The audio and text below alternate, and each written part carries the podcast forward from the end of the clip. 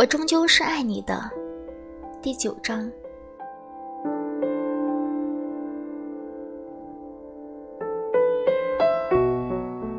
八点钟，洗洗醒来，在床上坐起，光着脚走到窗边，躲在窗帘后面往下看。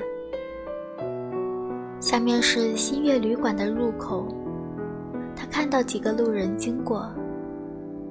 没有人驻足。他看向对街人行道，两个穿白色校服裙子的女生结伴从便利店里走出来，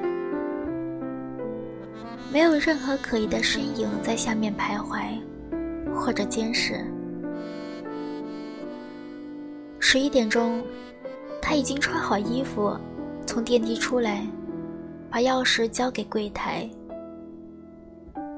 他瞄了一眼大厅的长沙发那边，一个男人抬起手，打开一份报纸在看，遮住了整张脸。穿棉裤的一双长腿套上了光鲜的运动鞋。他心头一颤，从他身边走过的时候，眼角的余光看向他，但那不是林克，是个光顶的。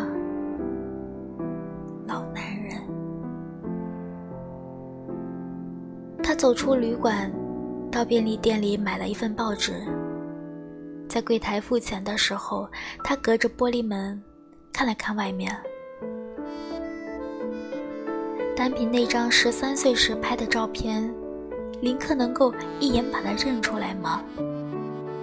他觉得自己已经不是旧时模样了。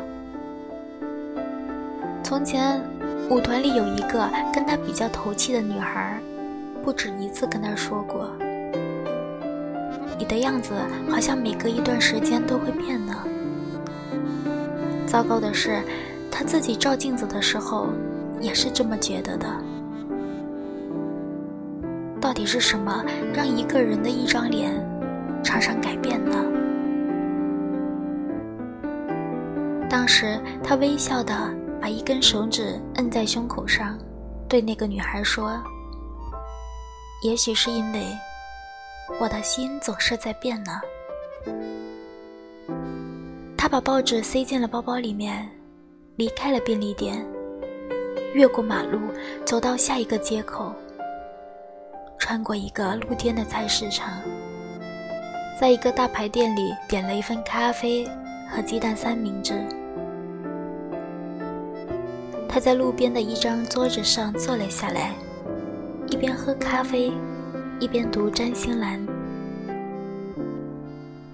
金星座今天进入双鱼座，你的生命将会被明星照亮，新的机遇就在面前。他禁不住的从报纸的后面偷偷的抬起眼睛搜索四周，却没有看到他期待的那个身影。随时留意身边的人。你会有一个神秘的守护天使出现。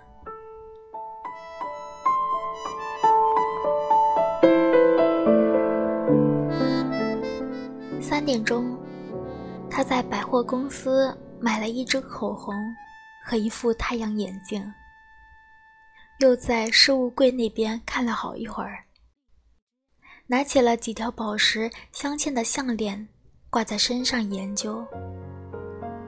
他不时偷瞄镜子，想看看会不会在镜子的反射里看到他。什么都没有发现。他太紧张了。要是林克一直盯着他，说不定已经发现他似乎一直在寻找一个跟踪者。五点钟的时候，他鼻架上架着太阳眼镜。悠闲地坐在公园的绿色长椅上，看着生命中不能承受之轻。他心不在焉地看了一会儿，从书上抬起目光。一头有着丑陋大扁脸的老虎狗，这时挣脱了主人，向他奔来，朝他身后在喘叫。他猛然地回头看了看身后的树叶，没有看到什么。只看到一阵风吹过，树叶在抖动着。老虎狗的主人跑上来，扯住它的项圈，喊道：“多利，别这样！”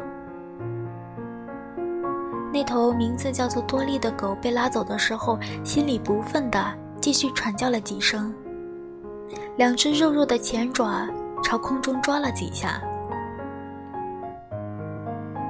西西把书丢回包包里，从长椅上站了起来，悠悠的迈步离开公园。感谢多利，他用手托了托鼻梁上的眼睛。嘴角泛起了一丝微笑。